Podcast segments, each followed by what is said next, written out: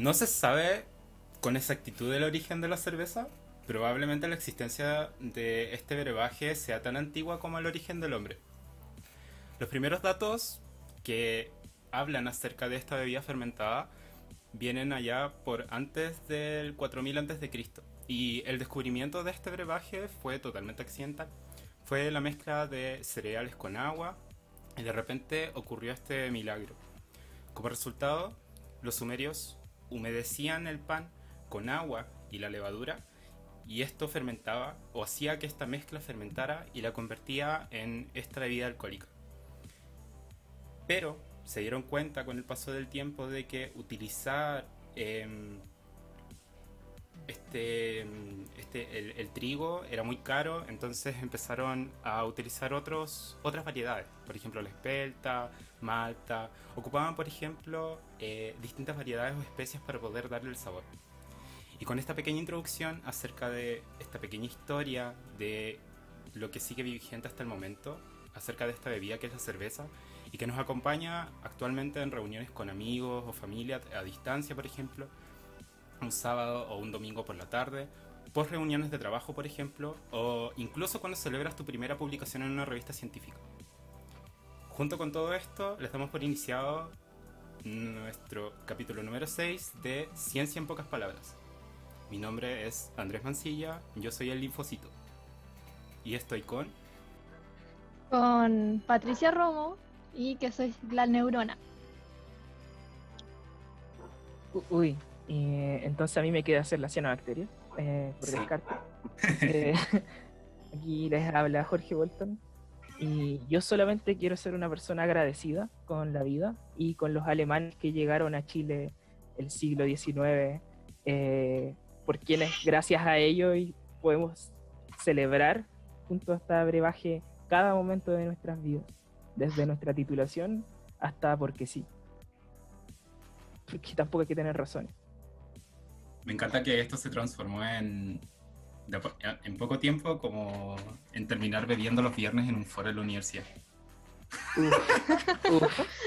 Sí, oye, pero aquí hay algo que contarles también. Pues. Si bien eh, eh, los alemanes nos trajeron la cerveza, dicen por ahí que hay una levadura ancestral que, es, que se encuentra en Chile, que sus orígenes estarían en Chile. Pero para eso tenemos a alguien muy especial que nos podría hablar sobre esos orígenes de la levadura. No sé quién quiere presentarlo. Eh, Dale, Jorge. uy, me, dan la. Me dan el placer nuevamente. ya van dos capítulos seguidos. Lo agradezco. Eh, bueno, hoy día eh, vamos a tener el gusto de poder conversar directamente con, en primer lugar, eh, un especialista, un total especialista en estas temáticas. Eh, después vamos a ir viendo, eso, nos va a contar algo respecto a su línea de investigación, porque quizás tenga mucho que ver con lo que acaba de decir la, la Jackie recién. Él actualmente se desempeña como académico de la Universidad de Santiago de Chile. Además, eh, en primer lugar, él es ingeniero en biotecnología molecular, eh, quien además tiene un doctorado en genética y es parte del núcleo. Eh, soplenme, se me escapa el nombre del núcleo. Instituto, Instituto Milenio de Biología Integrativa. Exacto, ni más ni menos que el director de este instituto. Y ya que ahí justo apareció su voz entre medio, eh, aprovecho de presentarlo. Estamos junto al doctor Francisco Cubillos, eh, Francisco para los amigos, podríamos decir. Eh, Pancho. Pancho. Pancho para los panas. Para los panas. Bienvenido y muchas gracias por aceptar ser parte de este espacio para conversar hoy sobre cerveza. Eh, no, hola, bueno, eh, buenos días, buenas tardes, buenas noches, en el horario que sea que están escuchando. Eh, yo muy agradecido de que ustedes me hayan considerado para ser parte de su podcast. primero que nada, felicitarles porque este tipo de iniciativas son, son, absolutamente valorables y, y me da un poco de orgullo también el que ustedes eh, emprendan eh, en estas sendas cuando los conocí de bebé en las ciencias y ahora ya están tomando sus, eh, sus propias líneas, sus propios rumbos, así que quiero partir felicitándoles. Uf. Y de verdad nos vio bien pequeños a cada uno. ve nuestro lado ve nuestro lado de estudiantes cuando nos iba mal. Nuestro lado rogándole que por favor me hiciera pasar con un 49,3. Aún recuerdo de eso, profesor, sin perder ni olvido. Pero hoy día, hoy día no es profesor, hoy día es Francisco. hoy, día es Francisco. hoy día es Francisco, no. no venimos a pedir décimas. No, ya no necesitan pedir décimas. Hoy venimos a pedir consejos. Sí. Y hablar sobre cerveza. Eso. Entonces, profesor, o Francisco, perdón, se me olvida, tengo que sacar ese sello de mi cabeza. Eh, Francisco, ¿cómo eh, nace su línea de investigación? creo que ahí nos va a dar eh, paso a toda la conversación de un buen rato. Podríamos preguntarla así, ¿qué fue primero, la cerveza o la genética?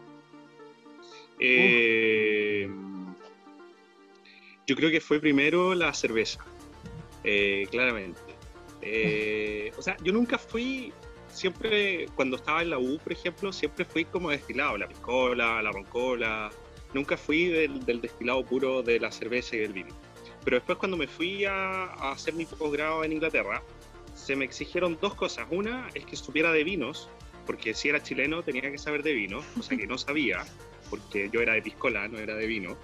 Eh, y entonces empecé a tomar vino allá, principalmente para conocer y para poder responder frente a las preguntas que me hacían.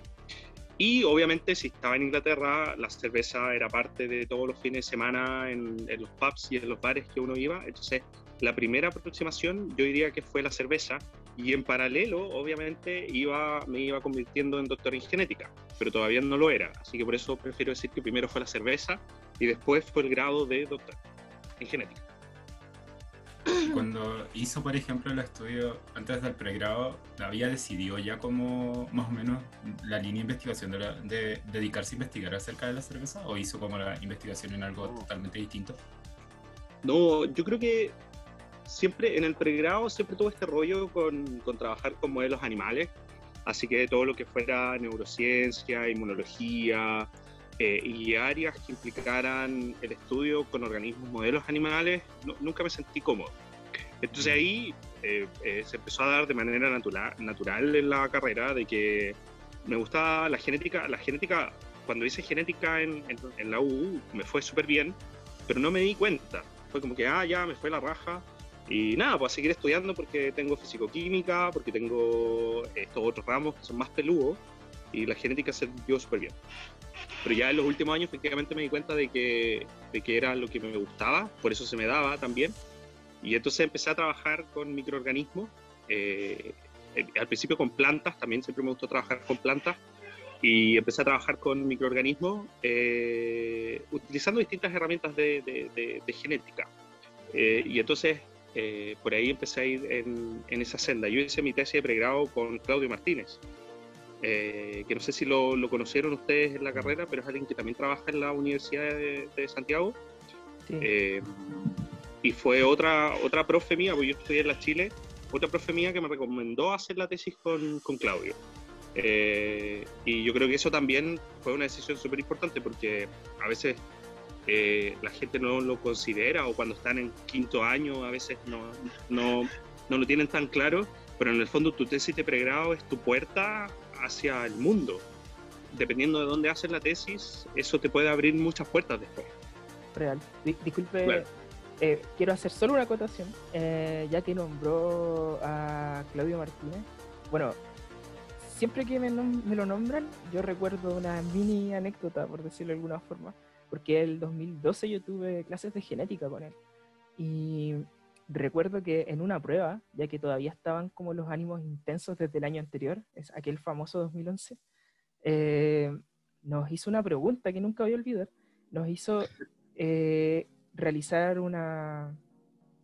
ahí los que escuchen que sean de mi generación van a decir que estoy chamullando, porque no me acuerdo muy bien cómo era la cuestión, pero había que eh, responder una pregunta en un contexto de una enfermedad que se daba en los pingüinos de la Antártica, eh, que se caracterizaba por tener comportamiento violento y terquedad máxima, y ahí comenta que aíslan un gen en los pingüinos que estaban enfermos y le pusieron algo así como el gen hinspeteriano.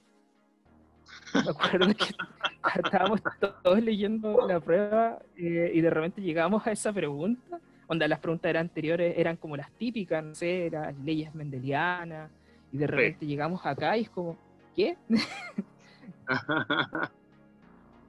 y te marcó. Me marcó, fue inevitable acordarme de ese momento ahora mismo. Sí, a Claudio le gustaban eh, hacer este tipo de preguntas y también Claudio en la época de la dictadura fue muy activo en la universidad eh, y luchó mucho, bueno, por lo que tenemos ahora.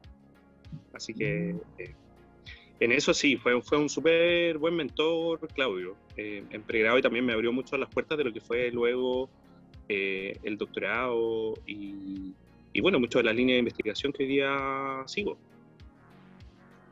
Ahí podríamos abordar en sus líneas de investigación. Si nos puede contar en qué se encuentra ahora, qué es lo que estaba haciendo. Sí. Bueno, la línea de investigación que seguimos nosotros es el estudio de levaduras capaces de ser fermentados. Esa es como la gran línea de investigación. Nosotros lo que hacemos es buscar levaduras en Chile y tratamos de identificar su potencial en distintas fermentaciones. Por ejemplo, algo que me estás preguntando, ¿en qué estamos ahora? Eh, con un colega del Instituto Milenio que fue a Atacama él me trajo muestras de, de fruto de árbol de Atacama, del desierto, estamos buscando levaduras que tengan un potencial fermentativo y, por ejemplo, tratar de reconstruir brebajes más ancestrales eh, utilizando la microbiota que está presente de manera natural en ese lugar. Entonces, por una parte es como caracterizar lo que tenemos ¿cierto? Sus potenciales biotecnológicos, pero además algo que a mí me gusta mucho es hacer mejoramiento genético a través de herramientas como evolución experimental, donde tú vas sometiendo a la levadura y al microorganismo a un estrés para que se adapte a ese estrés, ¿ya? Eh, así como yo a ustedes los sometí al estrés de genética para que le aprendieran genética, salieran de esa, de esa selección, entonces si se sacaban buenas notas pasaban y seguían avanzando y si no, se quedan en el camino. Aplicamos lo mismo en el laboratorio pero con los microorganismos. Me, encanta ser comparado con una levadura. No lo digo también. porque qué ser más maravilloso, hay que decir. Sí, sí, espectacular.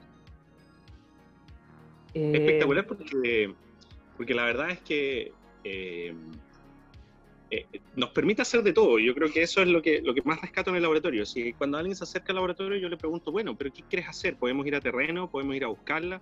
podemos tratar de entender su ecología, podemos hacer biología molecular porque es un modelo organismo, o sea, perdón, es un organismo modelo de, biología, de biología molecular, eh, o podemos hacer fermentaciones, podemos hacer la parte aplicada. Y eso permite que, por ejemplo, hoy día en el laboratorio haya gente de diversas carreras en, eh, trabajando. Por ejemplo, llega gente bueno, de biotecnología, de bioquímica, de biología, de ingeniería civil. Está llegando gente ahora, sobre todo porque les gusta trabajar en procesos fermentativos. Entonces, eh, de pedagogía también, eh, porque lo aplicamos en temas de enseñanza de la ciencia, eh, y por ende, la verdad es que la levadura nos permite tener como toda esta apertura de que distintas carreras científicas o no tan científicas en el fondo puedan converger en el laboratorio. Eso la verdad es que para mí me ha permitido crecer un montón. Igual imagino que debe haber un porcentaje de personas que llegan porque les gusta la cerveza. Sí, y no solo la cerveza. Eh, he tenido personas que llegan porque, por ejemplo, bueno, nosotros hacemos talleres de cervecería, ¿cachai? De cómo evitar contaminaciones con bacterias en cervecería, cómo optimizar el proceso de eh, inoculación de levaduras, cómo mantener las levaduras, cómo evitar que los cultivos de levaduras se contaminen con bacterias. Eh, y dentro de eso, entonces, he tenido personas que son de la universidad o personas que son de otras universidades, pero que tienen sus emprendimientos. Entonces, he tenido gente que, por ejemplo, es productora de sidra y tiene que hacer su tesis, entonces va a hacer la tesis al laboratorio conmigo, a probar si hay algunas levaduras que pueden mejorar la sidra que hacen. O ahora, por ejemplo, un chico está terminando su tesis en hidromiel. Entonces encontramos una levadura que era muy bacán para hacer hidromiel, mucho mejor que las comerciales que están presentes, y, u otras personas netamente que eran cerveceros o cerveceras caseras y entonces se acercan al laboratorio porque quieren aprender más y al mismo tiempo hacer una tesis en un tema que les guste, aplicando toda la ciencia que eso implica, porque a veces la gente piensa que porque hacemos cerveza estamos cagados de la risa tomando chela en el laboratorio y en realidad es todo un proceso científico riguroso, ¿cachai? Para poder lograr lo que... Eh, tener lo que, lo que nosotros finalmente queremos son tener levaduras eh, que sean tan buenas como las levaduras comerciales que se encuentran afuera, pero además entendiendo qué son, cómo son, cómo llegaron hasta ahí, eh, siendo súper científico, cuáles son los genes que se expresan más en esa levadura que permiten que fermente bien en un determinado mosto, etc. Yo creo que una de las preguntas que nos invoca como a, los tres, y en verdad como una pregunta también que se repitió, que probablemente la hagamos, o podríamos hacerla ahora aprovechando, ¿se puede hacer cerveza en casa? Porque mencionó, por ejemplo, de que había que evitar como contaminación. Yo, por ejemplo, asistí el año pasado a uno de los talleres, o sea, no, no eran como un taller, sino como, no, no, no, me acuerdo si era un seminario, pero, pero eran como charlas donde estaba, por ejemplo, la profe Beatriz hablando de hidromiel. Eh, Era un taller súper directo y súper entretenido, pero me quedó la duda si era como posible con todos los implementos y las cosas que mostraban, como poder realizar tu cerveza en casa. Y aprovechando lo productivo que... es la gente en pandemia. Claro, pues, además de hecho, productivo o de repente tratar, tratar de buscar una salida frente a que perdiste la pega, ¿cachai? Mm. O que simplemente estáis aburrido porque estáis todo el día encerrado y no tenéis mucho que hacer, whatever. Em, o sea, yo creo que es factible. Por ejemplo, ustedes tienen una ventaja adaptativa en ese sentido porque muchos de estos procesos involucran como conocimientos de microbiología, ¿cierto? De cómo evitar contaminaciones a través del control de temperatura, eh, o muchas veces cómo evitar exponer a la levadura eh, a temperaturas que no son agradables, cómo mantenerla fuera de un, de un, de un estrés en general, ¿cierto? Eh, porque ustedes saben que se activan una serie de mecanismos y que la levadura lo que está haciendo, más que tratar de fermentar y generar algo rico, está tratando de sobrevivir. Entonces, Em, el hacer cerveza en casa es algo completamente factible y siempre la recomendación es que la gente estudie antes de, de, ponerse a hacer las cosas porque, porque si no, no les va a quedar bien. ¿cachai? Mm. Eh, es, hacer cerveza es cocinar, es hacer una receta de laboratorio o una receta de cocina en la cual tienes que seguir ciertos pasos y respetar el protocolo también. Una vez, siempre me acuerdo, por ejemplo, una vez fui a un congreso de sustentabilidad eh, y unos tipos que crearon como su propia, tenían como su propia iniciativa, su propio emprendimiento, generaban 60 cervezas de estas que son de, eh, ¿cómo se llama? De estas chiquititas en botella. No sé cuántos son, son como de 375. Ya, de 333. ¿Esa? Eh, ocupaban un kilo de pan y generaban 60 cervezas. Ah, sí. Ese ya lo bueno, pero... como brutal la, pregunta que yo siempre hago, ¿usted cómo creen que se generó la receta original de cerveza? Porque es, complejo, tú tienes que poner malta, tienes que, en el fondo tienes que poner cereales, tienes que poner agua, tienes que poner levadura, y, el pan, ¿qué es? Sino que una mezcla de cereal, agua y levadura. Entonces, los primeros fermentados de cerveza en realidad era pan con agua y que quedaba levadura viva y probablemente esa levadura era capaz de fermentarlo, entonces generaba como este, este residuo acuoso que era, primero que nada, era más sano que el agua, porque el agua te podía matar de cólera, en cambio la cerveza no, eh, porque tiene etanol. Em, y además, no sé, pues te hacía sentirte súper bien. Pero a lo que voy yo, por ejemplo, era que me llamaba como la atención eh, a lo, que voy yo, por ejemplo, es que me llamaba la atención de que se ocupaba un kilo de pan y sacaran tanta cerveza. porque... Pero tú, porque... No sé, me quedé como impactado. Ocupar un kilo de pan y de repente, pan, 60 cervezas de 333 ml. Brígido. Claro. Bueno, es que quizás depende, es que ahí, claro, depende de la cantidad de agua que le, que le echís y también depende de, porque a lo mejor te queda mucha cerveza, pero a lo mejor es una cerveza muy diluida, es una cerveza como de muy fácil de ingerirla muy fácilmente. ¿Cachai? Eso Porque estaba baja en etanol, entonces, pero es porque se- el pan se diluyó mucho, pero también el pan, o sea, cuando te comí un pan amasado que hay con la guata, pero llenísima, ¿cachai? Mm. Y también pasa eso a veces cuando te tomáis estas cervezas que son como, como muy altas en alcohol. Y si son muy altas en alcohol es porque claramente tenían mucho carbono. Y si tenían mucho carbono, entonces obviamente es harta masa que tú estás consumiendo de manera líquida. ¿O no? Ahora tengo. Voy a asociar negativamente todos esos litros de cerveza que me tomé en unos Powerfest hace unos años atrás. Pero mira, Eh. siempre hay que, hay que recordar que la cerveza eh, en su minuto era más sana que el agua. Siempre recuerda eso. Eso sí, me- de hecho ayuda bastante, ayuda bastante. Eh, quería traer a la palestra eh, una de las razones por las que pudimos saber sobre su laboratorio, en- incluso por, por los medios digitales, por diarios, eh, es el descubrimiento de esta levadura en el sur de Chile que incluso da paso a una variedad nueva de cerveza. Claro. Bueno, nosotros eh, el, corría, les voy a contar un poco cómo nace la historia. Corría el año 2016 y yo estaba en un congreso en Alemania y me encontré con un colega chileno que él trabaja en evolución, eh, con el monito del monte, algo nada que ver con, con Mm. levaduras en principio. Y entonces él estaba en ese congreso de, porque estaba haciendo unos experimentos de evolución con levadura como modelo.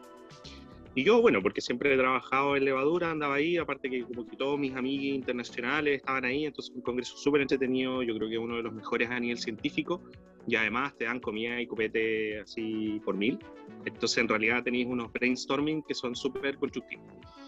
Y de hecho, bueno, nos juntamos con Roberto, nos tomamos una cerveza y nos pusimos a conversar de que en realidad deberíamos explotar como la diversidad de levaduras presentes en el sur de Chile, en la Patagonia, entendiendo que tenemos unos bosques maravillosos, pero inexplorados en términos de, mm, de, de diversidad genética y fenotípica.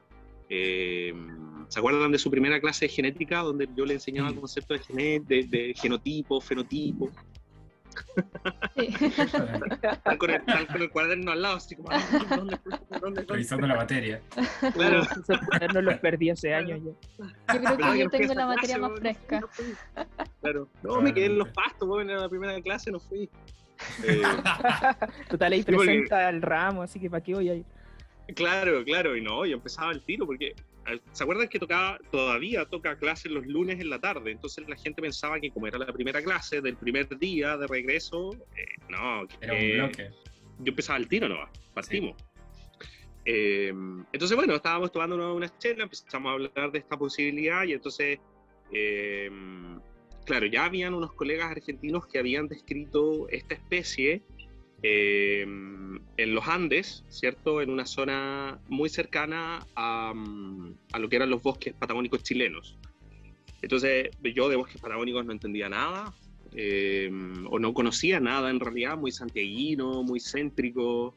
eh, y mi colega, que es del Austral, de Valdivia, me empezó a contar, un poco me empezó a explicar todo lo que es la diversidad de nuestro bosque nativo en términos de especie, en términos de distribución.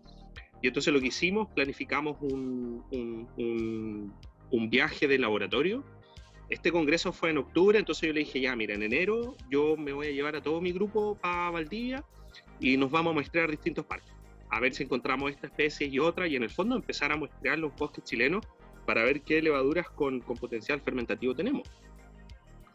Y, y eso hicimos, pues entonces yo llegué, le dije a los cabros en el laboratorio, oye, les gustaría irse a Valdivia dos semanas, nos vamos a recorrer los distintos bosques que hayan por ahí cerca, yo les pago todo, eh, lo único que no les pago son las chelas de la tarde, eso va por ustedes. Y, y obviamente los cabros me dijeron, sí, obvio, vamos, yo a perro, así que nos fuimos. En, en ese minuto yo no tenía muchas fuentes de financiamiento, pero tenía por lo menos una que me podía pagar este tipo de, este tipo de experiencias.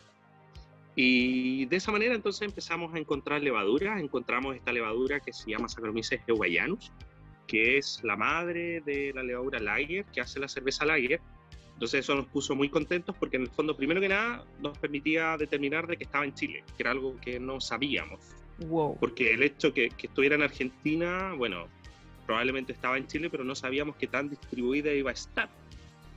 Eh, y la encontramos y la encontramos súper fácil, o sea, no tuvimos que muestrear mil árboles para poder encontrarla, sino que en realidad después nos dimos cuenta de que todos los árboles de lenga, que es una especie de notofaus, todos los árboles de lenga básicamente contienen esta especie, eh, cosa que no está registrada en ninguna otra parte del mundo, excepto en lo que es la Patagonia chilena Argentina. Me, me Yo tengo harta lenga en mi casa. ¿Cómo? Yo tengo harta lenga en mi casa. ¿En serio? Porque tú no, tú no estás acá en Santiago, ¿sí? Eh, ahora estoy en Santiago, pero yo soy Taisen. Ah, entonces, claro, Entonces yo está vivo lleno. cerca de bosques y muchas partes donde hay mucha lenga. Claro, sí. Para mí es un...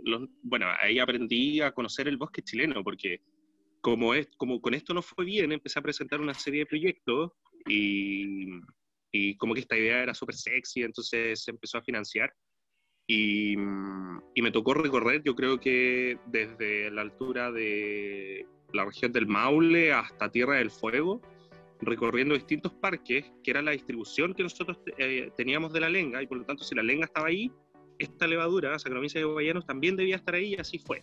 Se comprobó nuestra hipótesis, y por lo tanto esto me permitió hacer como un, un- un pancho trepa por Chile, y, y conocer todos estos bosques, conocer y conocer mucha gente, porque además vais conociendo a personas, eh, porque porque tampoco está muy bien descrito lo que son los bosques en Chile. Entonces tú podías ver, podrías hablar con el guardaparque de Conafi, él te, decía, sí, mira, hay lengas, parece que están, sé, tenés que caminar tres kilómetros para allá, y, porque además las lengas están en el límite de lo que es la vida.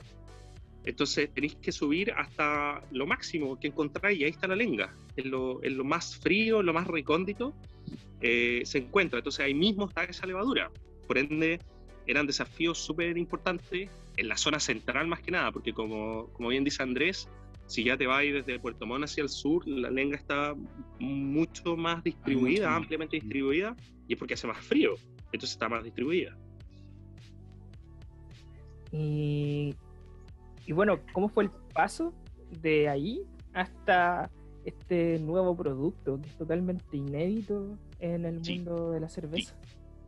Bueno, lo que, como, lo que empezamos a hacer entonces ya, colectamos levaduras por todo Chile y empezamos a hacer, primero que nada, teníamos que saber mi pregunta favorita. ¿Son estas levaduras genéticamente distintas o no? ¿Ya? Porque, claro, yo, yo soy profe de genética, entonces todo lo llevo a la- al punto de vista genético. Entonces, por una parte, eh, por ejemplo, la Cami Urbina, ¿alguien fue compañero de la Cami Urbina? La Cami Urbina es mi leona. Ya. Es mi madrina. Entonces, ya, pero fue, fue de la generación tuya, ¿o no? No. no, fue una generación una- más arriba. eso, una generación más arriba. Entonces, la CAMI empezó a hacer ese tipo de estudio, digamos, bueno, las levaduras de Tierra del Fuego, que son de la misma especie, son, ¿qué tan distintas son de las levaduras que colectamos en el volcán Osorno? ¿Qué tan distintas son de las levaduras que colectamos en Altos del Ircay, que está cerca de Siete Tazas? Eh, y esas fueron las primeras preguntas. Y al mismo tiempo, entonces la CAMI se puso a hacer cerveza con cada una de ellas para ver si, primero que nada, si fermentaban bien, si la cerveza era tomable o no, porque a lo mejor podían fermentar, pero iba a ser una cuestión hedionda, horrible, con cero potencial. Eh, y al mismo tiempo eh, salió, por ejemplo, un producto, o durante esa época salió un producto, los argentinos lo que hicieron, hicieron un convenio con Heineken. Entonces Heineken sacó como una edición limitada con la levadura que ellos habían encontrado cerca de Bariloche, y entonces sacaron una versión de Heineken que se llama H41. Entonces, eh, eso también nos daba indicio a nosotros de que, eh, de que las levaduras tenían un potencial comercial súper importante. O sea, si Heineken estaba comprando esta levadura para hacer su propia línea, claramente tenía una buena salida. Y entonces empezamos a hacer fermentaciones y efectivamente entonces eh, notábamos que sus aromas eran mucho más agradables que los de la levadura comercial eh, y que algunas fermentaban mucho mejor que otras. Eh, algunas levaduras entonces fermentaban muy bien, muy rápido, casi que a la misma velocidad de la comercial, mientras que otras eran muy lentas, quedaban estancadas, no fermentaban todo el azúcar o fermentaban muy poco. Entonces ahí había, obviamente se me encendió otra polleta y fue como, bueno, Eh, hay algunas levaduras que fermentan bien, otras que levaduras que fermentan mal, por lo tanto esto es típico rasgo eh, cuantitativo, ¿cierto? ¿Se acuerdan también de esa clase o no? Obvio. Ya no. bueno, eh, dejamos hasta acá el podcast. O sea, Yo creo que no hay nada más que hablar. Eh, ah. no, pero bueno, entonces, eh, lo que significa esto de que probablemente habían diferencias genéticas importantes entre las levaduras y entonces empezamos a atacar esos puntos. ¿Cuáles eran esas diferencias genéticas? Pero al mismo tiempo empezaron a entrar otras personas en el laboratorio que lo que empezaron a hacer fue a mejorar las levaduras para que cada vez fermentaran mejor. Eh, y entonces ahí empezamos a incorporar herramientas de genómica para poder caracterizar, bueno, las que ahora fermentan mejor que antes, qué cambios tuvieron a través del proceso evolutivo. Eh, y también empezamos a notar que a medida que las evolucionábamos, ¿cómo se llama? Que las íbamos mejorando. Y para mejorarlas simplemente lo que hacíamos es que las metíamos en un medio restrictivo, selectivo, y todos los días las íbamos refrescando, íbamos haciendo una ilusión eh, tomando un cierto porcentaje de células, las tirábamos en otro cultivo y así eso lo hacíamos cada dos, tres días hasta que en realidad después sacábamos la levadura resultante de ahí después de meses y resulta que esa levadura fermentaba mucho mejor, producía muchos mejores aromas, no producía malos aromas eh, y por lo tanto tenía un fenotipo comercial, una capacidad comercial súper importante. Y entonces volviendo a la historia original de mi colega en Valdivia, como él está en Valdivia, empezamos a postular a fondos regionales para utilizar la levadura que nosotros sacábamos de los de la región de los ríos. Entonces nos fuimos, por ejemplo, al Mocho Chocuenco, nos fuimos a Huilo Huilo, nos fuimos a lo que fue la parte sur del, Parque Villarrica, que está en la región de los ríos, eh, y visitamos otra serie de parques, encontramos levadura, las mejoramos, y por lo tanto ahora teníamos una levadura que era comercialmente atractiva. Y esto se lo presentamos a los cerveceros. Y, y hay, todo tipo de cerveceros. Hay algunos cerveceros que son más, eh, que, son, digamos, que no buscan tanto innovar, y ahí nos metemos en otro terreno, porque en general el chileno es bien bueno para copiar. Mm. Eh, y, y, dentro de eso, mientras, mientras menos esfuerzo requiera, entonces eh, mejor, ¿cachai? Mientras menos lucas haya que invertir en tu producto, mejor. Entonces ahí nos encontramos con algunas personas que definitivamente no, no querían innovar y, y, lo único que quieren es reproducir recetas ya conocidas con levaduras comerciales ya conocidas en donde te vas a la segura de que, de que vaya a obtener una cerveza, la vaya a tomar y la podéis vender. Pero por otro lado, encontramos otro grupo de cerveceros, los cuales em, eh, son como mucho más ávidos de la ciencia y por lo tanto les interesó mucho más esto de utilizar una nueva levadura, sobre todo local, como para darle un input eh, más turístico también a su cerveza, a sus locales, Recuerden que muchas cervecerías tienen como, como restaurantes o tienen los bares ahí mismo donde tienen la cervecería.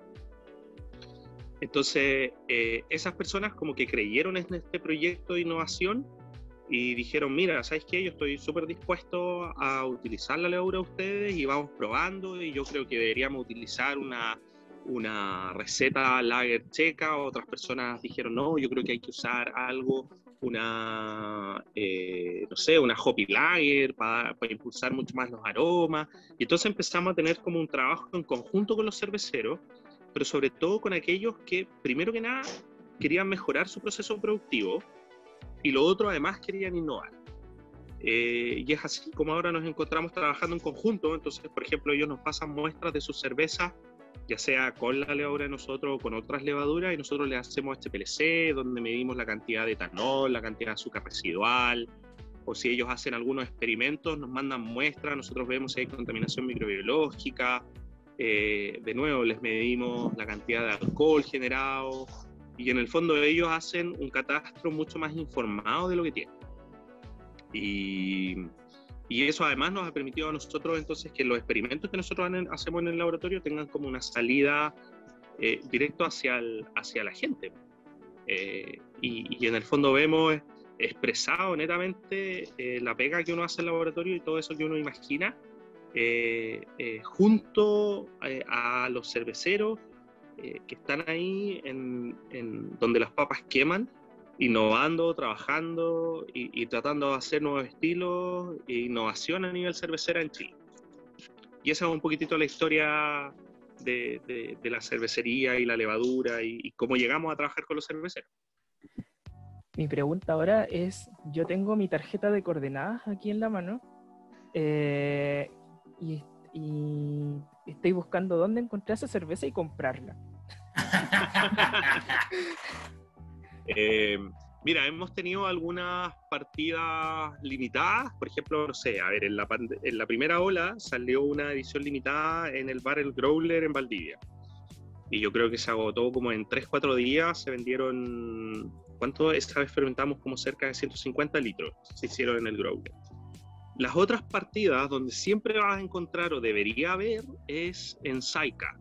Y Saika es una cervecería, es un bar, es un es un beer garden precioso, espectacular. Está, yo creo, situada ahí así como por la ruta 5 al sur, sales en los lagos y está a 5 minutos de los lagos, de la, de- de- de la ciudad de los lagos. Eh, y es un beer garden, entonces puedes comer espectacular y puedes sentarte ahí toda la tarde si tienes alguien que te acompañe y que maneje por ti. Eh, y ellos tienen diversos estilos, entonces Saika ha sido uno de los que más ha, ha experimentado con nosotros y de hecho fue tan bacán la relación de que eh, el, eh, Nicolás de Saika hizo un laboratorio en su cervecería. Así como estaba tan embalado que hizo un laboratorio. Entonces nosotros lo ayudamos con, con la compra de microscopio, con la compra de cámaras de Neubauer, con la compra de shaker, ¿cachai? Como todo lo necesario para poder monitorear a nivel microbiológico su cerveza y, su, y los cultivos de levadura y sus inóculos y toda la cuestión. Entonces, en este- el año pasado nos salvó mucho porque yo envié dos estudiantes allá a hacer la tesis, a ese laboratorio. En el fondo lo equipamos, eh, yo compré, no sé, botellas, pipetas y todo lo necesario y los chicos se fueron a hacer, dos personas se fueron allá a hacer sus tesis porque como acá en la universidad estaba cerrado y no podían hacer tesis experimentales, se fueron para allá e hicieron sus tesis experimentales en la cervecería. Y además se dio una relación súper bonita porque los chiquillos ayudaban allá en la cervecería, eh, analizando las cervezas y utilizando un poco todo lo que habían aprendido a través de sus carreras y al mismo tiempo hacían sus tesis en los lagos, que es un lugar bacán. ¿Cuán- ¿Cuántos tesistas nos estarán escuchando ahora totalmente arrepentidos de haber escogido un laboratorio de la universidad Sí. para hacer su tesis? De hecho, yo en este momento estoy arrepentido de hacer mi tesis con la Margarita, no mentira. Vamos a pitear el nombre. Claro. No, profe, yo sé que la profe Margarita escucha mis podcasts porque el otro día me lo dijo, pero es bromita. Eh, pero actualmente yo podría comprar esa cerveza así como online y que llegue a mi casa. ¿O falta todavía creo- para llegar a ese punto? No, en general los chicos distribuyen, bueno, en, en el Growler distribuye eh, a través de Growlers. O sea, tú vas allá, lleváis tu Growler, que es como una botella de 1,8 litros, bueno, hay de- distintos tamaños, pero en general es como eso, y que te llenen tu Growler de cerveza. ¿Cachai? Tu botella. Y después la mantenían en el refri y te la vas tomando a medida que, que quieres. Si es que tienes autocontrol. Eh, y lo otro es, eh, a veces hay botellas. A mí ahora me llegaron unas botellas, pero porque vamos a hacer unas catas experimentales, porque en este minuto en el proyecto que tenemos con los cerveceros es que cada cervecero está teniendo sus propuestas, porque lo que queremos llegar es como un estilo de cerveza valdiviano.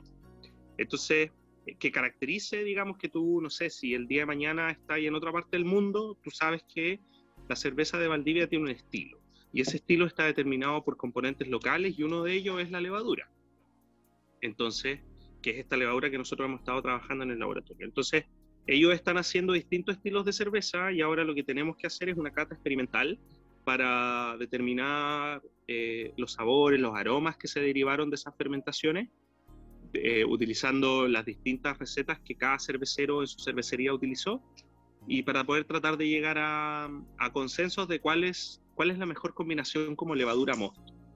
Eh, pero, pero en realidad que estén así como vendiendo en línea botellas, como que tú puedas comprar una partida en este minuto, creo que no hay. Pero lo que sí es seguro cuando un día seamos libres nuevamente y podamos movernos por el mundo, eh, ahí seguro si tú vas a esta cervecería vas a poder hacerlo. La otra con la que estamos trabajando es Cuello Negro, que es probablemente otra de las, de las más grandes artesanales. eh, y a lo mejor con ellos sí se van a sacar partidas más grandes eh, de eh, embotelladas y que van a poder estar quizás disponibles comercialmente en, en masa. Pero por ahora lo que, lo que bueno, lo que tendrías que hacer es, o trabajar en el laboratorio y ahí siempre tendrías cervezas de este tipo, o esperar nomás a que salga una nueva partida. Ojalá que... justo mi jefecita no me esté escuchando ahora. Hay que destacar que aquí no nos están auspiciando la cervecería.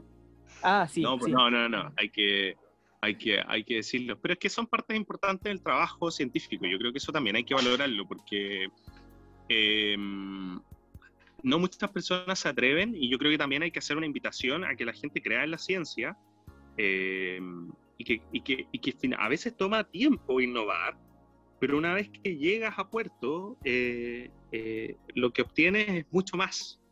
Eh, solamente hay que, hay que ser pacientes en esta vida y no esperar un resultado de un día para otro, sino que a veces hay que ser pacientes para poder obtener esos grandes resultados que finalmente te, te podrían caracterizar el resto de tu vida. Amén. Amén. Así es. Y creo que es un consejo para todos los que están por ahí en las líneas de la ciencia. Y en todo sentido. Y en todo sentido, la verdad. Yo, creo que ahora lo de las vacunas también ha evidenciado eso, ¿no? Que lo mejor como científico, y, aquí todos, y ustedes también están metidos, em, de que uno tiene que, tiene que como que cientificar mucho más, yo creo. Eh, la desconfianza en las vacunas yo creo que demuestra que hemos fallado en comunicar la importancia de la ciencia. Es verdad. No sé si ustedes lo, han conversado. Aprovecho de mandar mi saludo que hago todos los capítulos a la gente de Nuevo Foco. Este es mi segundo de spam. Eh, es, la, es, la, agrupación con la que hacemos divulgación científica por redes sociales. Eh, y que seguramente hay más de uno que está escuchando este capítulo.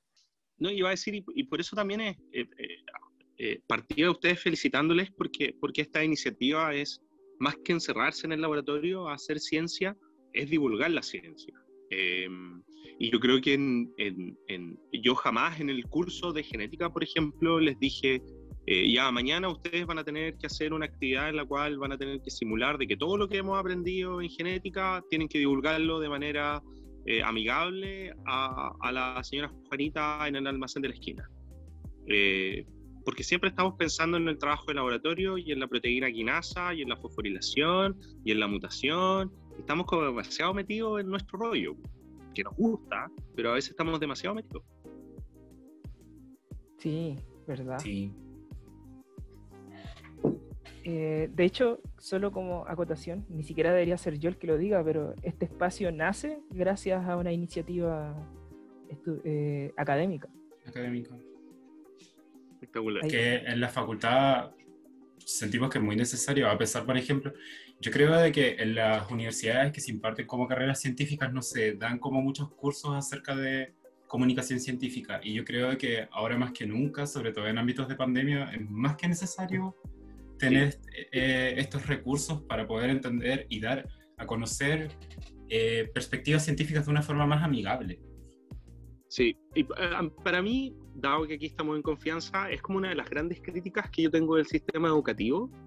Eh, eh, y no solamente en nuestra universidad, sino que en general el sistema educativo que tenemos, por ejemplo, en posgrado, porque mm, a mí en el posgrado en Inglaterra me llenaron de cursos de ese tipo. O sea, tuve que ir a museos, tuve a, capacitaciones, a museos, a distintos lados porque en el fondo me capacitaban para yo poder comunicar ciencia eh, a no científicos, eh, a, un público no experto. Entonces, eh, en vez de estar preocupado de aprenderme cómo la proteína se une al factor de transcripción, que luego activa no sé qué, no sé cuánto, me tenían ocupado estudiando cosas que acá son consideradas como irrelevantes en tu formación.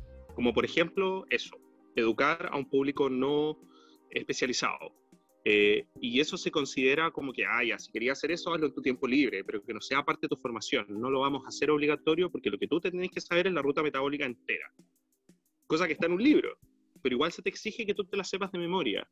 Em, y, y, y, yo personalmente es, y ese es mi punto de vista, yo prefiero de que eh, a veces se desarrollen otras habilidades que son tanto más importantes como a veces, como a veces saberse cosas de memoria que, que si bien tienes que entenderlas, tienes que saber las bases, tampoco es necesario darle tanto, creo yo. Esa es mi perspectiva.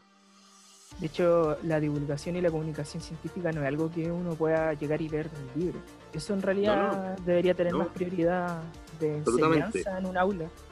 Así es. Tal, como los chiquillos. Aquí el Víctor y la Jackie cursaron aquí. Hace tiempo no lo hacíamos, pero aprovechamos de saludar a Nicolás Gaona, si estás por ahí. Ah, eh, él impartió el curso de comunicación científica que los chiquillos tomaron y de ahí nace este podcast es súper es súper necesario, pero además que es difícil, yo creo, es súper difícil poder comunicar, porque en el fondo a nosotros nos entrenan tan bien que, que, comunicar como, eh, entonces este transportador migra hacia la membrana y se une y no sé qué, y la carga negativa, positiva, y el importe y la cuestión y bla, bla, bla, te entrenan para eso. Pero si a ti te sacan de ese ambiente y te dicen, ya, ahora explícale lo mismo a la señora Juanita, la señora Juanita no entiende nada y tú no logras transmitir ese mensaje. Entonces, claramente ahí hay una deficiencia súper importante. Y, yo creo que muchas de estas cuestiones deberían ser obligatorias, aunque a lo mejor en su minuto a algunas personas les parezcan una lata, es en el fondo la capacidad de poder hablar. Es, es como que te vaya a un país y no habláis el idioma nativo. ¿Cómo te vas a comunicar? Claro. Entonces, la comunicación científica a un público no experto yo creo que es esencial hoy día la formación de cualquier persona, de cualquier científico, sobre todo científica, eh, tanto a nivel de pre como posgrado. Sí, es necesario como salir de esa mirada como más académica y entrar como a la parte más como personal comunicativa. Empezar como a expresar mejor ideas de manera más clara. Exacto. Más que ideas más claras, abandonar los tecnicismos también. Eh, que nos acostumbramos mucho a usarlos y y después tratamos de explicar algo usando esos mismos términos que la gente no cacha. Claro, claro. Entonces, si la gente ahora no entiende de la vacuna, si no entiende por qué en el test rápido dice IgG, IgM, eh, ¿cómo se lo vamos a explicar de manera simple? ¿Cachai? ¿Cómo vamos a explicar cómo funciona eh, ese test rápido? ¿Qué es lo que hay detrás de ese test rápido?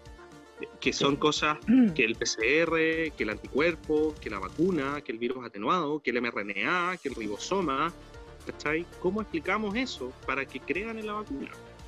Ojalá tuviéramos un ministerio que se preocupe de esas cosas. Bueno, eh, Jackie. ¿Tenemos ministerio?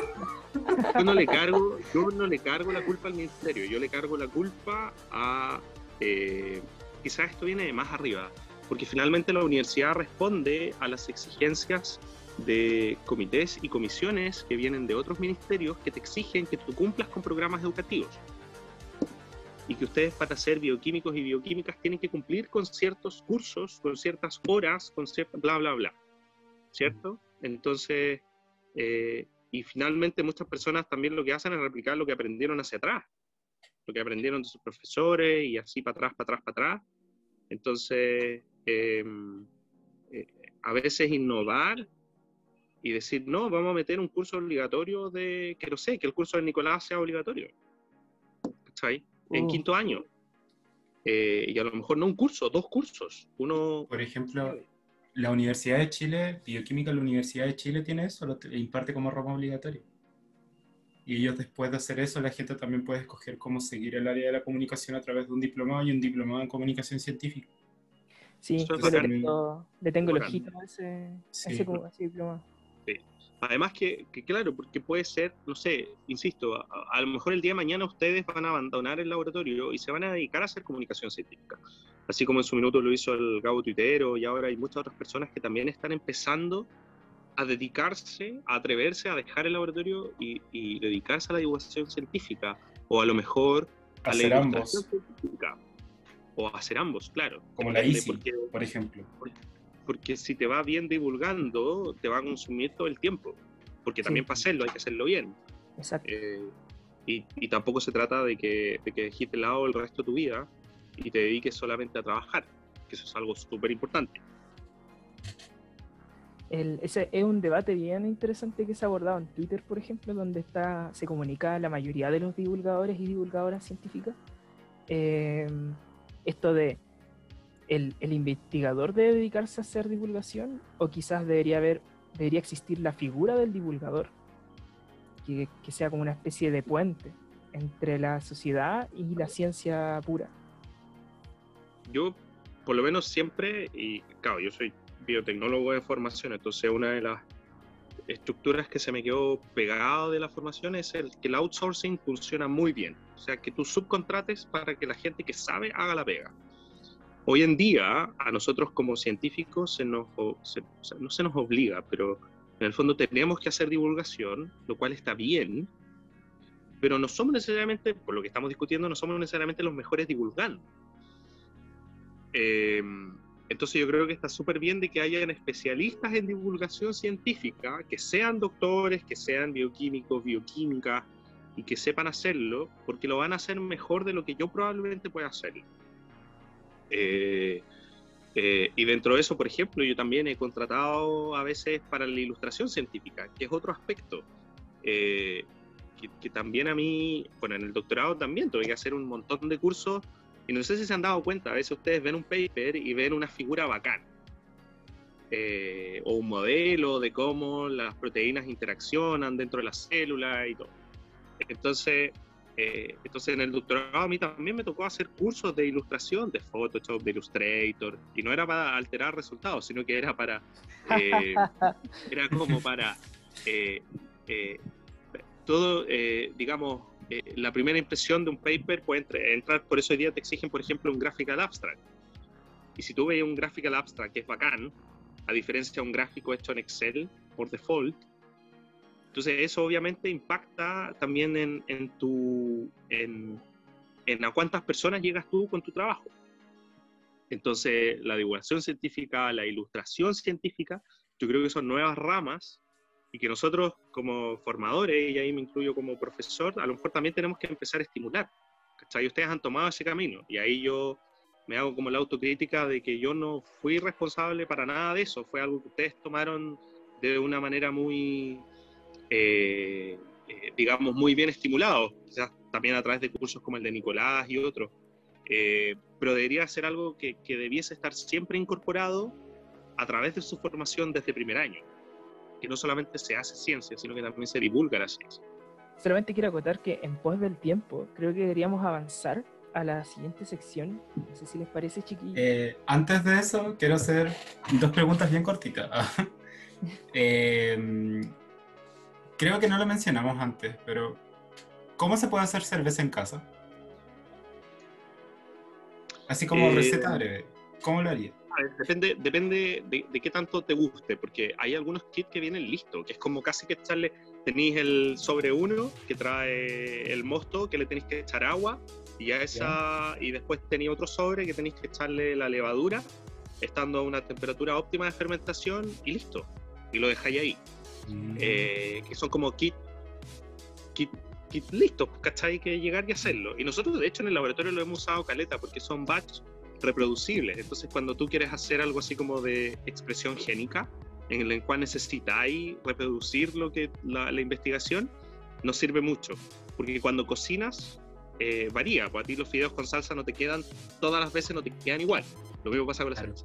Entonces, luego tenéis otros mecanismos en el cual, por ejemplo, hay algunas máquinas así como igual tenéis la Thermomix para cocinar, tenéis otras de cerveza, las cuales tú vas apretando botones y van haciendo todo el proceso. Ah, ya cocinó, después le ah. bajó la temperatura, después filtró, después hizo esto, después hizo esto otro. Ahí está el monstruo, le agregáis la levadura y lo mantiene a la temperatura óptima y fermenta. ¿Cachai? Y después tenéis otro sistema en el cual tenéis que hacer como todo el sistema más latero, en que ya en una olla cocináis, con la receta que tú querís, moliste el, eh, moliste el grano, eh, lo agregaste, le agregaste el agua, prendiste el fuego, etc. Todo depende de qué tanto te guste cocinar. Y así podías hacer cerveza en tu casa eh, fácil. Rígido. Eh, y otra cosa que también iba ligado como un poco al tema de lo que hablamos hace un momento acerca del financiamiento. ¿No ha enfrentado como restricciones de financiamiento en su investigación? Eh, a ver, creo que en eso he sido muy afortunado en que eh, me he ganado varios proyectos en los últimos años. En el fondo, desde que empecé esta línea de levaduras nativas eh, para procesos fermentativos, eh, como laboratorio nos ha ido súper bien, tanto a mí como a las personas que ingresan al laboratorio y que van postulando a fondo. Así que en eso soy una persona inmensamente agradecida. si son mis 15 minutos, creo que estoy muy feliz de haberlo logrado. Y si mañana me va horrible, no importa, puedo decir de que un día estuve súper bien financiado y traté de hacer lo mejor posible para avanzar a nivel científico. Eh, pero sí, estamos enfrentando reducciones presupuestarias de, proyectos que ya tenemos adjudicados y que nos están cortando presupuesto para el futuro. Eh, pero ahí estamos tratando de ver cómo lo hacemos para sobrellevar la situación. Finalmente, quienes más, las líneas de investigación van a seguir, pero tú finalmente sigues trabajando con menos gente. Y entonces finalmente quienes pagan el pato son eh, las personas en el grupo de laboratorio, porque el 50 o 60% de los fondos de investigación se van a personas, porque son las personas quienes hacen la pega y realizan los proyectos. Por lo tanto, eh, y esa es una responsabilidad que también muchas veces nosotros nos echamos al hombro. Sabemos que cuando tú estás escribiendo un proyecto, no es solamente un proyecto porque tu idea bacán y estoy así súper volado en la idea, sino que son familias que dependen de ese proyecto, porque si yo no me lo adjudico, implica que hay ciertas personas que dejan de trabajar y a lo mejor esas familias dependen de que, de que uno se adjudique proyectos también. Entonces, eh, estas reducciones presupuestarias afectan, pero lo que tenemos que tratar de hacer como laboratorio es buscar otros fondos nacionales, internacionales, como para tratar de, de mantener al equipo y, a esas personas y a esas familias que, que, dependen no solamente de las líneas de investigación, sino que también de los fondos de investigación. Claro. Entonces, esa era mi pregunta. demos inicio a esta sección, que de hecho es la primera sección, o sea, es la primera vez que hacemos esta sección con alguien. Es parecido a lo que nos comentaba Andrés, pero esta vez le dimos la oportunidad al público para hacer preguntas hacia usted. Así que si es que llega a tener Instagram, va a haber algunas publicaciones con su foto por ahí. Le pedimos preguntas. ya, nada, nada comprometedor. No, nada comprometedor. Algo, quizás estas preguntas nos salieron bastante variadas. Algunas tienen que ver con las levaduras y otras más sobre usted. Uh. Así que, ¿qué prefiere partir? ¿Con levaduras o sobre usted? Eh, partamos sobre levadura y después sobre mí. Ya. La primera pregunta. ¿En qué afecta el tipo de levadura para el sabor de la cerveza? Uf, la levadura lo es todo. Es como eh, en qué afecta el jugador de fútbol en el partido. Eh, es, es, absolutamente determinante. O sea, parte como de lo que yo he estado tratando de comunicar es que la levadura no es un polvo royal, porque algunas personas lo entienden como que fuese una, una cuestión inerte, ¿cachai? Un polvito que echáis y que se genera etanol, y nada más. Y no, la levadura determina absolutamente el destino de la cerveza, el sabor, el aroma eh, y también si van a haber algunos aromas o productos no deseados. Así que para mí es el 60% del destino de la cerveza es la levadura. Mm, y otra pregunta bastante ligada a esto es como, ¿podemos manipular las levaduras para crear cervezas nuevas? Sí, y de hecho eso es lo que hacemos en el laboratorio siempre, o sea, pero es una manipulación dirigida, es como que a la levadura le hacemos un inception y le decimos, mira, tú eres súper buena generando aromas frutales y la vamos entrenando y la vamos llevando para allá hasta conseguir lo que buscamos. Obviamente con técnicas eh, amigables, no hacemos transgénicos ni nada de eso, sino que eh, eh, es respetando siempre la armonía de, de, su organismo, de su ser a la levadura pero la vamos dirigiendo para que efectivamente vaya fermentando lo que nosotros queremos que fermente. Lo bueno es que muchas de las preguntas relacionadas con levadura, de cierta forma, como que ya fueron respondidas con la conversación que, que, estuvimos teniendo. Y en pos del tiempo, eh, que cada vez se nos fue volando. Ha pasado una hora y que no sé en qué momento pasó una hora. Eh, pasemos a la otra pregunta del tiro, Jackie. Ya, pero déjame hacerte esta última pregunta que quizás es algo que faltó responder en el podcast. ¿Cómo se puede distinguir la calidad de una cerveza? Ah, es así, es así. es ¿Cómo se puede importante. distinguir? En, en general, lo más acusete son eh, en el sabor, por ejemplo, si de repente está como media ácida, significa que claramente le echaron bacterias, ya, que producen ácido láctico, por ejemplo, ácido acético, depende. Eh, y lo otro es que a veces también si la fermentación no ocurrió bien, y no sé, pues y metiste a la levadura en un minuto en que fue como todo muy rápido, la levadura se estresó, eh, nada, mal, pues, ¿cachai? Es como, es como que a ustedes llegaron a la prueba el día en que se atrasó la micro, en que, no sé, el desayuno les cayó mal, todo mal. ¿Cachai? Entonces ahí tú distingues que esa fermentación, la levadura no anduvo bien, esa fermentación tiene algunos sabores raros, porque quizás como no anduvo bien, no proliferó bien al principio, las bacterias lograron proliferar más que la levadura, se contaminó el sabor, se contaminó el aroma. Entonces esa es una manera de ver una mala calidad, que en el fondo el proceso no estuvo bien hecho, eh, porque no se controló bien el proceso fermentativo y por lo tanto la levadura no estuvo feliz fermentando. Interesante. Ya, yo tengo una pregunta como agregando lo que dice la Jackie. Eh, ¿Le gusta la Báltica? Pregunta esencial.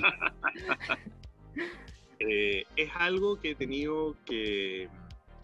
eh, eh, siempre, no sé, los alumnos de quinto año, cuando ha- hacemos o armábamos un asado o algo, llegaban con, con claro, nosotros trabajábamos y, todo este discurso que yo les estoy dando a ustedes, de que no, la calidad y que la cuestión y, y- que tenemos que buscar aromas, etcétera. Pero a la hora de los cubos, en el laboratorio se toma Báltica, se toma escudo, eh, y a lo más, yo soy el más exquisito que toma Heineken, digamos. No, pero sí, ahora, como, como, como el laboratorio ha andado mejor y ahora hay gente como más, hay postdoc, etcétera, gente, digamos, más con más experiencia, por no decir más vieja. eh, por ejemplo, en el último asado, antes de encerrarnos, lo que hicimos fue, eh, fuimos a una cervecería artesanal, llevamos como cinco growler y a cada uno le echamos unos dos litros o cuatro litros, en realidad fueron como de cada chela. Y entonces en el asado fuimos probando distintas cervezas de distintos estilos, pero igual llegaron las escudos, igual llegaron la, digamos, fue como su momento de cata, pero después a la hora de tomar con ganas, se toma lo que a ustedes también les gusta. Salud. Salud, eso. Salud. Eh, pasemos entonces a las preguntas personales. Uh, Ahí no sé si quieres mojarte las manos tú, Víctor. Oh, Ya. sí. Sí. Pero limitémoslas. todo- limitémoslas. solamente les voy a decir que todo se devuelve en esta vida. Quizás mi karma ya pasó, porque tuve que dar examen con 4.9,3. Pero Todo, Pero, todo se devuelve en esta vida, Andrea. Así que si no es ahora, a lo mejor mañana de repente voy a estar en tu comisión de algo y voy a acordar de este Ay, momento. no. La- las preguntas emitidas en esta sección son 100% responsabilidad de las ¿De personas quién? que enviaron eh, por Sí. interno. Ah, ya, no ustedes. Del no público. No, ustedes. No, Ustedes no somos nosotros. Pero ustedes filtran, decían, ah, le vamos a hacer esta pregunta. No, claro. No, vamos a decir todo nomás. ya. eh, ¿Tiene alguna rutina de skincare? ¿Rutina de qué? Skincare. Listo. Ah, tú dices de cuidado de, De piel. la- de piel. Sí, de hecho, cuando, bueno, cuando me afeito, a ver, yo soy, soy sin auspiciadores, pero en, yo viví como, hice mi postdoc en Francia. Entonces ahí hay, había una línea L'Oreal hombre muy buena, con un precio muy asequible. Entonces ahí me empecé, bueno, a echar un poco de crema y ahora que estoy en Chile y estoy más viejo, uso toda la línea. Entonces uso un aftershave, me, me afeito, me, me echo esta crema. eh, y yo creo que eh, algo que no he logrado hacer es en la noche tener un protocolo de cuidado de cara, pero en la mañana sí, siempre me echo mi crema, mi aftershave eh, y trato de cuidarme lo que más puedo eh, la piel. Así que ese sería como un protocolo, uso ese par de crema. Ya anoté todo. ¿Algún consejo para las personas que quieren comenzar en el skincare? Eh, ah, no sé, yo de hecho en eso soy, soy poco especialista. Es que lo único es que encontré estas cremas que huelen bacán, que que me dejan la piel bacán el resto del día. eh, y, y que son baratas, cuestan 5 o 6 lucas comparadas con otras que te cuestan 30 lucas. Y, y- y no, son, no son cremas de mujer, pues entonces como que me dan un aroma que me gusta tener durante el día, en la piel. ¿Cachai? Entonces, eh, mi único consejo es que eh, usen desde que pueden, eh, porque obviamente yo soy, yo soy de la generación de los 90 en que los hombres no teníamos mucho permiso para usar crema desde chicos. Entonces yo en Francia me empecé a dar cuenta de que había un gran número de productos de cremas para hombres y se había era por algo. ¿cachai? Y que además se podía pagar y que me, me permitía mantener mi piel. Eh, básicamente era, yo tenía la piel súper seca, entonces ya cuando me llegaba a doler era porque claramente había un problema. Eh, y por eso comencé. Así que es como cuídense desde, desde chico nomás. Sé que el, el sol nos hace mierda la cara. Real. Acabó. real. Entonces, Totalmente real. Hay que cuidarse. Eh, otra pregunta que llega desde el público totalmente anónima. Dice, Puede ser ¿Ah? No, dale, dale. Ya. ¿Cuál es su cerveza favorita? Ah, Hay una cerveza en la que me enamoré. eh, se llama Staro Pramen. Es una cerveza checa lager.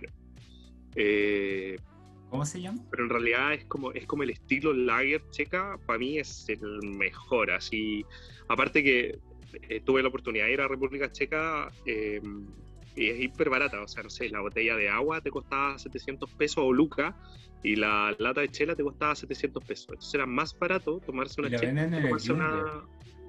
Sí, en el Jumbo hay. eh, se llama Staro Pramen y para mí es la mejor. Me, me encanta que mientras usted nos explicaba esto, sentí el ruido de un teclado. Sí. Era el mío, perdón. Toma punto, Mario Hugo. después nos pasáis el dato. Se los voy a mandar al tiro. Y también lo voy a juntar en las fotos cuando se suban las cosas. Es, es. Eh, ¿Qué pasatiempos tienen en la cuarentena? Eh, hago, trato, mira, trato de hacer ejercicio cuando los niños, yo tengo dos hijos, eh, cuando permito, o sea, cuando me dejan, eh, hago ejercicio. Eh, de hecho, por eso llegué un poco más atrasado al, al podcast, porque, porque sí o sí dije, voy a hacer ahora en la mañana. Eh, y ahora empecé a leer, porque mm, uno lee tanto paper, uno lee tanto, ha sido como un boom de información, las variantes genéticas, genómicas, y la y, y la vacuna, y el COVID, y, y, y tener que leer Como que en un la momento meta- termina como saturando igual. Sí, entonces, yo no quería leer, o sea, decía leer un libro que lata porque leo todo el tiempo, pero la verdad es que volví a leer en las vacaciones y es un hábito que quiero mantener, leer. Me gusta mucho la literatura enfocada en lo que es algún contexto histórico. Entonces, por ejemplo, hace poco leí Tengo miedo torero, que no lo había leído. Ya, Eh, Muy buen libro. Ahora estoy leyendo, muy es bueno. muy bueno el libro, eh, obviamente. Eh, entonces, eso obviamente tiene un contexto eh, histórico en la dictadura. También leí hace poco La otra mujer, de Roberto Ampuero, un libro buenísimo. También tiene Gran- un contexto histórico. gran escritor Roberto Ampuro. Y, no, buenísimo. Y entonces ahora estoy leyendo uno que trata del primer transporte de mujeres a Auschwitz en la Segunda Guerra Mundial. Uh. Entonces, eh, pues porque me gusta siempre un contexto histórico. Entonces, lo que hago mucho entonces es leer, cocino, me gusta mucho cocinar eh, y ah, eh, como hacer ejercicio. Y en eso ya se me va el día. Ya con eso ya estamos ya, porque con los cabros chicos, eh, calete pega. Creo que quiero aprovechar el puente, ya que habló, estaba recomendándonos libros de cierta forma. Creo que ya es tiempo de entrar a esta última sección. Eh, creo que algo le contó la Jackie en su momento.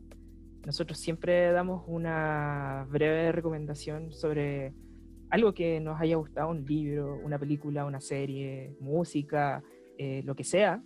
Eh, puede estar o no relacionado con la temática que estábamos conversando. Idealmente sí, sí, pero si no, también está bien.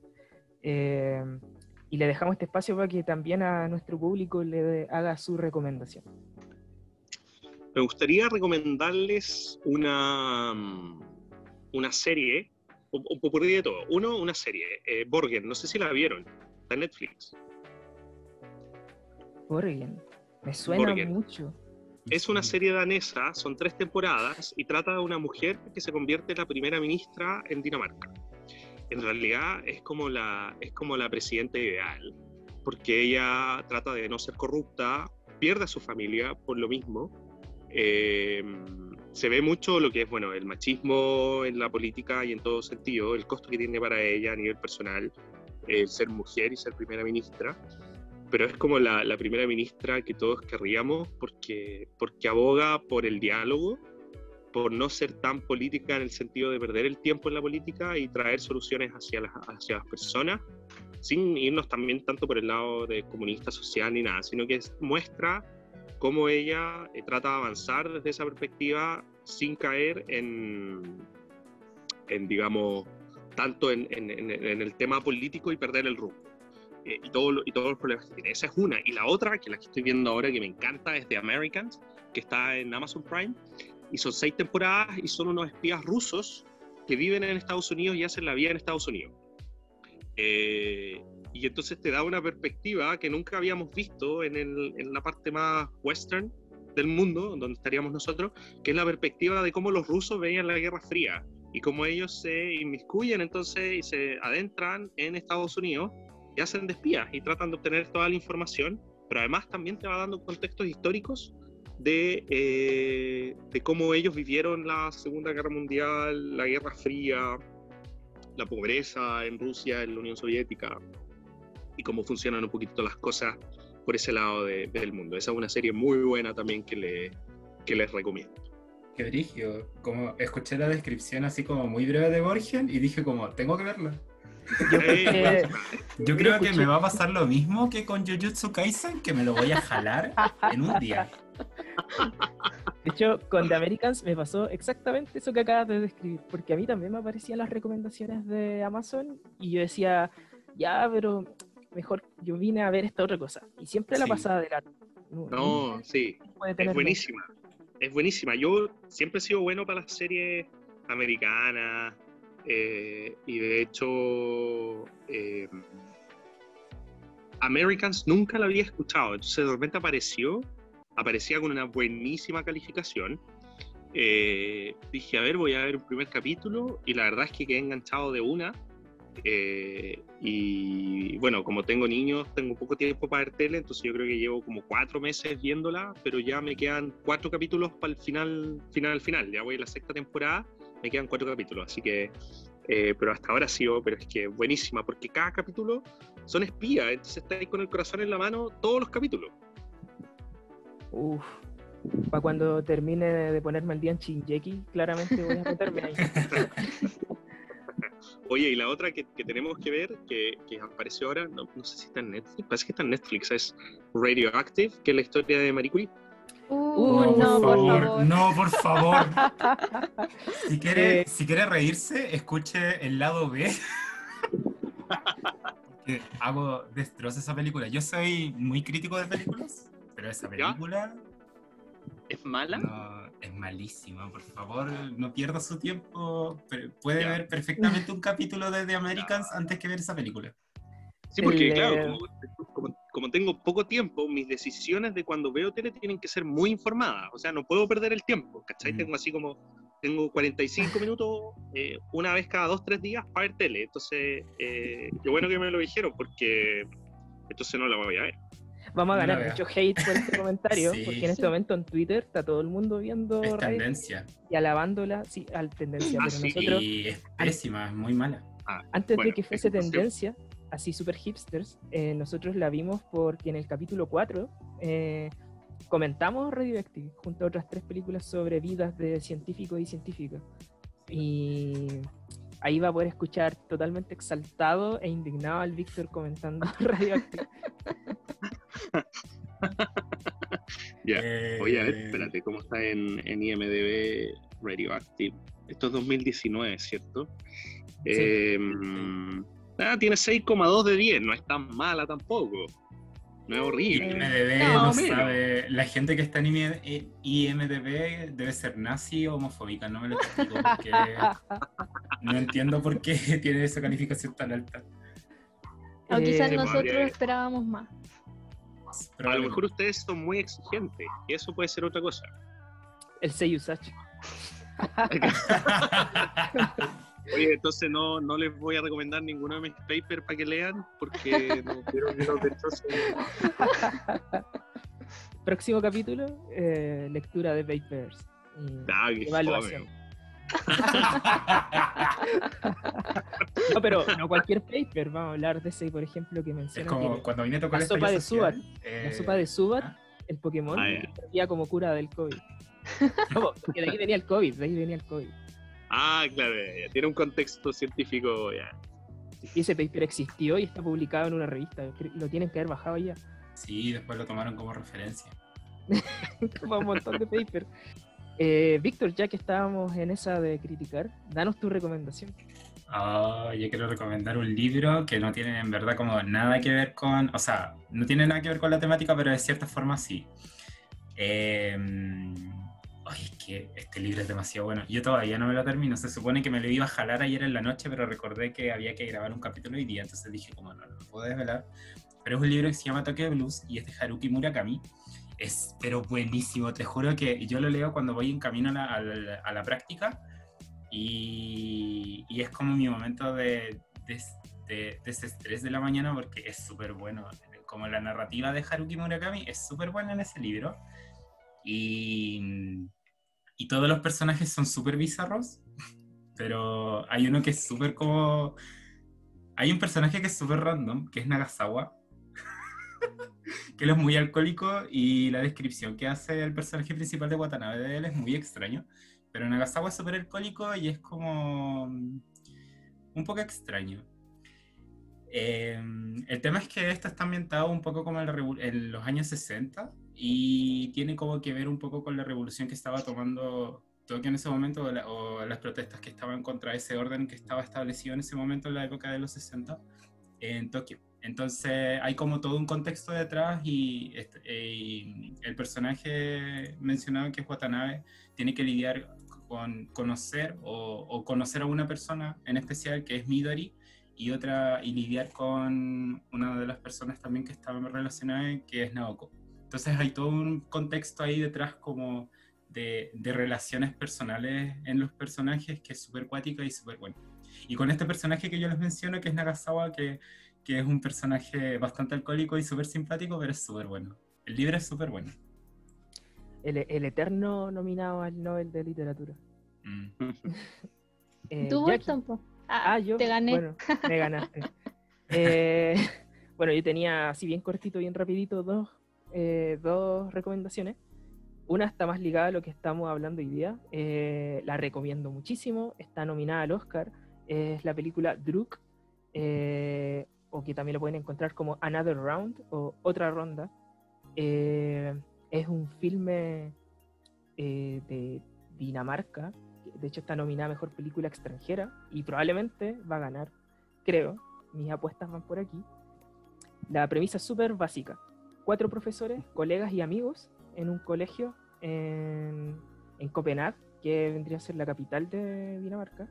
Eh, ellos viven esta realidad de tener clases con estudiantes desmotivados y de repente sienten que sus vidas se volvieron aburridas y en una cena del cumpleaños de uno de estos cuatro amigos eh, empiezan a conversar y llegan a, ya que uno de ellos es el profesor de psicología, eh, comenta sobre el- estudios que hizo el psiquiatra Finn Skarderud, o Skorderud, o como sea que se pronuncie, quien ha teorizado que tener un contenido de alcohol en la sangre de 0,05 te hace ser más creativo y más relajado. ¿Por qué? Porque nosotros vivimos constantemente en una deficiencia del 0,05% de sangre, perdón, de alcohol en la sangre. Entonces la idea es mantener siempre eh, la vara eh, en ese punto. Y ahí es cuando ellos empiezan a ver eh, cómo se empieza a desarrollar su vida en este contexto. En un inicio eh, las- hay- existe mayor motivación para hacer las clases y bueno, pasan un montón de cosas que no voy a spoilear porque de verdad que recomiendo mucho esta película, es muy buena. Eh, lamentablemente no sé si está en algún servicio No, streaming pero la, puedo, Pero la la estaba- puedo ver por streamio. y la Yo van a subir. estaba buscando. En, en Netflix no está. y en, en Amazon Prime tampoco está, no está en Chile, está en Amazon Prime pero no está en Chile. Sí, yo, que- yo sé que eventualmente esta la van a la van a subir en algún servicio streaming, estoy seguro, porque es muy buena y acuérdense de mí, va a ganar el Oscar a Mejor Película Extranjera. y la otra que voy a recomendar, eh, también está nominada al Oscar, también está nominada a Película Extranjera, pero está nominada a Documental. Y lo siento mucho por el agente Topo, pero el Oscar no se va a ir para Chile este año, el Oscar se va a quedar en Rumania. Eh, allá hay un documental que está producido por HBO, así que creo que debe estar en HBO Max, eh, que se llama Collective.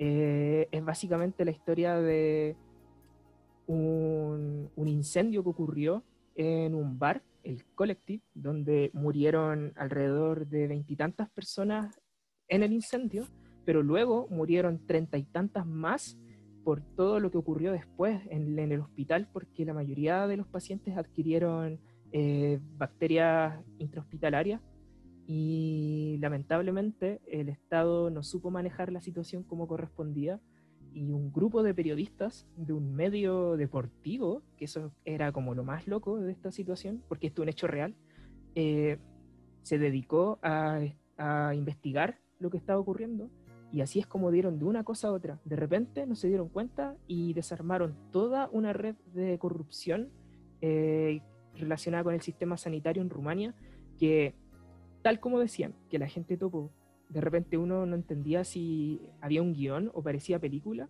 En este otro caso, eh, la historia es tan irreal, pero real a la vez, que uno piensa que por la trama es una película. Es como la típica película de acción de que uno se pilla en el HBO un, un día en la noche. Pero esto es la vida real, como que da para pensar mucho. No quiero contar más porque no quiero cortar eh, el disfrute de este documental que de verdad es buenísimo. Eso. Uf, entonces me toca a mí, su- supongo, para cerrar este Exacto. hilo de recomendaciones. Por favor. Sí, eh, yo también traigo algo pequeñito. Tengo un documental que lo pueden encontrar en Netflix. Se llama La verdad sobre el alcohol.